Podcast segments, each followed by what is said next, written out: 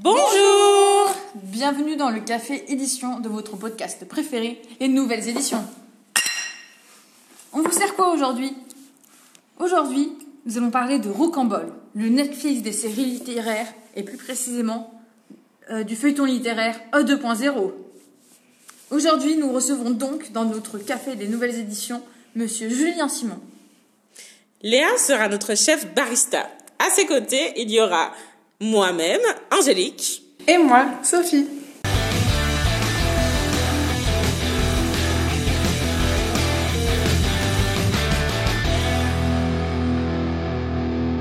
La semaine dernière, nous avons découvert comment le lecteur pouvait passer du rôle de spectateur au rôle d'acteur d'une histoire lors de notre interview avec Damien Maric. Avec Malfos, nous avons même découvert qu'il pouvait devenir enquêteur et résoudre un mystère. Ce polar nous a donné des frissons, tout comme les séries policières. Hmm, de séries policières, nous avons pensé aux séries littéraires. Existe-t-il une application qui propose des séries littéraires qui nous tiennent en haleine au fil des pages? La réponse nous a semblé évidente, Eurocambol. Nous recevons donc aujourd'hui Julien Simon, directeur éditorial de l'application Rocambole. Euh, alors moi, je suis Julien Simon, je suis directeur éditorial de l'application Rocambole, qui est une, euh, une plateforme de streaming littéraire euh, sur laquelle on publie des séries 100% originales et 100% exclusives. Donc voilà, c'est un petit peu le format de la série littéraire qu'on essaye de remettre un petit peu au goût du jour avec des épisodes euh, qui se lisent très vite euh, sur, euh, sur un siège de bus ou dans la file d'attente au supermarché. Et, voilà, le but, c'est de remettre un peu de, lecture sur les smartphones. Bah, est-ce que du coup, vous pouvez nous en dire peut-être un peu plus sur ce, sur ce projet? Comment vous est venue l'idée? À quoi justement vous avez répondu en créant ce projet? Euh, l'application, elle existe depuis, euh, depuis 2019, euh, depuis septembre 2019. La société en elle-même existait depuis une petite année avant et c'est le fruit d'une espèce de réflexion sur, sur nos usages du numérique, justement, et nos usages notamment fragmentés, c'est-à-dire qu'on fait rarement la même tâche pendant 20 minutes consécutives sur sur un smartphone. Euh, on a des, voilà, le temps moyen d'ouverture d'une application, c'est même pas deux minutes, je crois, c'est une minute quarante ou quelque chose comme ça. Et c'est pas tellement compatible avec de la lecture. Euh, c'est vraiment pas simple d'introduire la lecture. Donc l'idée derrière, c'était, bah, nous, on est euh, les quatre fondateurs des passionnés de lecture et de littérature. Donc l'idée, c'était de en fait, pas d'adapter l'industrie éditoriale pour la faire rentrer, euh, euh, essayer de faire rentrer un rond dans un carré. C'est-à-dire, on, a des, on a des formats euh, livres qui existent, qui sont vendus en librairie, mais qui ne sont pas forcément super compatibles avec l'utilisation numérique. Donc l'idée, bah, c'était de créer un nouveau catalogue qui répondrait à ces contraintes d'économie de l'attention et qui, dès le stade de la création, euh, dès le stade de l'écriture et même dès le stade du synopsis, en fait, euh, euh, répondrait à ces contraintes d'usage, en fait. D'accord. Mais est-ce que du coup, vous, à titre personnel, vous étiez impliqué dans le projet dès le départ, donc dans, le noyau initial, ou est-ce que vous avez rejoint plus tard? Non, j'ai rejoint un peu plus tard. L'entreprise n'était pas encore officiellement fondée, mais le, projet existait. Il avait notamment euh, fait l'objet d'un crowdfunding sur euh, KissKissBankBank, je crois. Euh, crowdfunding qui avait été réussi, qui avait financé la première version de l'application qui ressemblait en fait davantage à un Wattpad qu'à ce qu'elle est aujourd'hui, c'est-à-dire que n'importe qui, en gros, pouvait venir publier son, son texte sur l'application. Et moi, je suis arrivé après cette V1, euh, je suis arrivé justement pour mettre un, mettre un peu de, pas de l'ordre, mais pour apporter une éditorialisation en tant qu'éditeur euh, bah, à ce catalogue, hein, ce qui a consisté principalement à faire beaucoup de ménage euh, sur les textes qui étaient déjà publiés sur l'application, et ensuite à bah, chercher de nouveaux auteurs, de nouvelles séries, et c'est ce que je fais encore aujourd'hui. du coup, vous avez entendu parler de ce projet par le financement, enfin, grâce au financement de KissKissBankBank ou c'est parce que vous aviez justement des, des, collègues, des camarades qui étaient déjà impliqués dedans Non, j'ai entendu parler du projet sur les réseaux sociaux. Euh, je trouvais que l'idée, euh, je trouvais que l'idée était bonne. Je trouvais que l'équipe avait l'air super. Par contre, je trouvais que l'exécution n'était euh, pas peut-être pas au top, en tout cas pas ce qu'elle pouvait être, parce que bah, en l'occurrence, Wattpad, ça existait déjà, hein, donc c'était peut-être pas la peine de le refaire.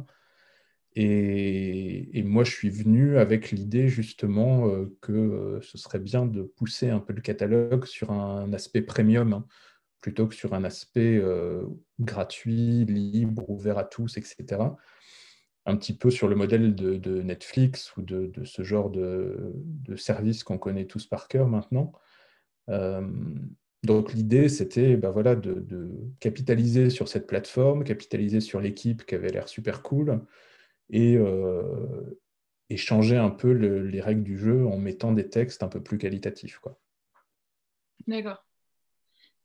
Mais effectivement, vous avez euh, donc vous êtes euh, vous êtes rentré a posteriori. Aujourd'hui, on a vu que l'équipe compte 13 personnes, ce qui est quand même assez impressionnant pour une. Enfin, en tout cas, moi, c'est vrai que je suis assez impressionnée pour une startup qui commence il y a qui a commencé il y a cela même pas un, an, en tout cas un an et demi en l'occurrence. Mhm. Je voulais savoir comment justement, enfin, comment vous avez réussi à, grandir à ce point-là et, euh, comment, vous arrivez un peu à articuler justement tous ces talents? Parce que c'est vrai que ça fait beaucoup de monde. Alors, en fait, ce qu'il faut, comprendre, alors oui, bon, en réalité, on est, on est quand même plus que ça parce qu'il y a pas mal de freelances qui travaillent pour nous et il y a évidemment euh, beaucoup d'auteurs hein, qui travaillent pour nous. Donc, euh, je pense que si on devait faire vraiment le compte de tous les gens qui travaillent sur Rocambole, on serait plus proche d'une centaine que d'une dizaine ce qu'il faut comprendre, en fait, c'est que c'est pas parce qu'on a 13 personnes dans l'équipe, qu'on a 20 personnes ou 50 personnes que l'application ou que le service rencontre le succès. Ça, c'est en gros les moyens dont on se dote pour essayer de rencontrer le succès. Euh, on a fait une, levée de fonds donc, auprès d'investisseurs privés euh, à l'été dernier. Donc, euh, on, a, on, a, levé 350 000 euros ce qui nous permet en gros bah de payer quelques personnes et puis de payer des auteurs, euh, payer un graphiste, etc. En fait, euh, on se rend compte que ça, l'argent part à une vitesse folle. Et on essaye de convaincre des investisseurs que euh, bah, peut-être que dans 2, 3, 4 ans, le service sera rentable. Mais avant ça, il faut créer un usage. On ne peut pas créer un service qui marche tout de suite. On doit d'abord convaincre les gens que ça va marcher. Donc ça, bah, ça passe par une chouette appli, une chouette plateforme, euh, des auteurs connus qui viennent publier dessus, euh, ce, genre de choses. Donc, euh, tout ça, ça se construit et forcément, il faut de l'argent. Et ce n'est pas forcément de l'argent qu'on gagne, c'est de l'argent qui nous est donné sur, par des investisseurs qui misent sur nous, en fait. justement, pour rebondir sur les auteurs, je me demandais, donc vous en avez qui en freelance, est-ce que vous avez des auteurs qui écrivent spécialement pour vous? Mmh. Oui, en fait, on, a vraiment un fonctionnement de maison d'édition traditionnelle, dans le sens où, euh, euh, vous avez un formulaire sur le site qui permet bah, d'envoyer de, une proposition, et puis nous, on l'examine, on a un comité de lecture, on a des éditeurs, euh, on examine ça avec toute l'attention possible. Et puis à côté de ça, on a ce qu'on a appelé notre fabrique, c'est une... Bah, maintenant, ils sont une trentaine, hein, auteurs et scénaristes confondus, qui se mettent un petit peu en disponibilité et qui travaillent 90% euh, de leur temps d'écriture pour Rocambole. Donc, euh, c'est une manière de travailler qui est un peu différente de l'édition telle qu'on la connaît aujourd'hui, qui est plus c'est plus proche de ce qu'on appelle les writing rooms dans les séries américaines, ce genre de choses, où il y a vraiment des auteurs qui travaillent à demeure et qui, bah, qui passent leur temps à imaginer les prochaines lectures euh, et, qui, sont capables de travailler très vite et de, euh, fournir des contenus euh, aussi à mesure que moi ou mes équipes les demandons. C'est ça qui est chouette. Par exemple, truc très bête, mais pour Noël, par exemple, on a sorti, je crois, une dizaine ou une quinzaine de séries de Noël. Hein. donc des romances de Noël, des, de science-fiction de Noël, etc. Bon, c'est des choses qui sont difficiles à trouver en l'état. Par contre, Euh, quand on a bah, voilà, une, trentaine d'auteurs qui travaillent, bah, on a juste à leur dire deux mois avant, euh, faites-moi 10 romances de Noël pour, euh, pour l'application. Et du coup, j'ai une question, je me permets de rebondir par rapport à ça. Est-ce que vous avez des, des critères, des orientations, par exemple, au cahier des charges qui doivent tenir les auteurs de la, auteurs de la fabrique? Et quand vous les recrutez ou les choisissez de les faire intégrer la fabrique, est-ce que c'est sur des critères spéciaux? Oui, bah, il y a, y a quand même différents critères. Euh, moi, je fais des, appels régulièrement pour, euh, pour faire rentrer de nouvelles têtes dans la fabrique, euh, mais j'en sélectionne très peu en fait au regard des candidatures qui me sont envoyées parce que, bah, évidemment, il y, a des critères assez objectifs. Il hein, faut savoir écrire, mais il faut savoir aussi non seulement écrire, mais il faut savoir écrire bah, bien, savoir écrire vite, et ça, c'est pas facile en fait. C'est quasiment le truc le plus difficile. Et puis, il faut savoir écrire sous la contrainte. On peut trouver quelqu'un qui écrit bien et qui écrit vite, mais qui écrira que ce qu'il a envie d'écrire, par exemple. Alors que moi, ce dont j'ai besoin, c'est euh, j'ai besoin d'un polar qui se passe dans un château hanté et j'en ai besoin pour dans deux mois. Donc, il faut trouver quelqu'un qui soit capable de se fondre dans, ce, dans cette demande, en fait, même s'il y a plein d'écrivains de la, fabrique qui nous apportent aussi leurs propres idées c'est pas toujours facile de trouver quelqu'un qui se coule dans ces trois critères en fait rapidité, euh, commande euh, et, écrire bien. Donc en fait, c'est enfin, vous faisiez le parallèle tout à l'heure avec les maisons d'édition traditionnelles. Ce qui est euh, effectivement, quand vous envoyez un texte à une maison d'édition, vous êtes parfaitement libre d'avoir écrit ce que vous vouliez, etc mais les comités de lecture des maisons d'édition, ils retiennent peut-être 1% euh, des textes. Donc sur 100 manuscrits, vous en avez 99 qui sont refusés. Donc au final, c'est un petit peu la même chose dans le sens où euh, euh, bah, la maison d'édition, elle retient le texte qu'elle veut publier, donc qui, colle parfaitement à ses standards, à ses critères, etc. Bah, nous, on fait ça aussi. on, on, examine les propositions qui nous sont envoyées, mais effectivement, on en retient, euh, bah là, le, mois dernier, on a reçu une, cinquantaine de propositions. Je crois qu'on en a retenu une, parce que voilà, il n'y en avait qu'une qui collait vraiment euh, euh, à ce qu'on a envie de publier, et simplement qui était lisible, en fait, et qui était prometteuse. Donc, en fait, la, création de la fabrique, elle a été justement pour essayer de, gagner du temps, parce qu'on n'a pas beaucoup de temps et que ça prend beaucoup de ressources et d'énergie de sélectionner des textes et de, les améliorer, de faire tout ça. Donc autant euh, demander euh, à des gens qui écrivent très bien d'écrire les textes qu'on a envie de publier et de lire euh, directement. C'est plus simple. Je trouve que vous avez un processus éditorial similaire aux autres maisons d'édition, très, très cadré. Mais en fait, vous, vous avez vraiment l'impératif de, rapidité, en fait, que peu, que peu, que peu d'autres organismes en fait. Mm. Bah oui, et puis euh, il y a un côté super excitant hein, quand on a bossé dans l'édition et que euh, qu'on sait très bien qu'entre le moment où on commande un bouquin et le moment où on le publie, il peut s'écouler deux ans, trois ans, quatre ans.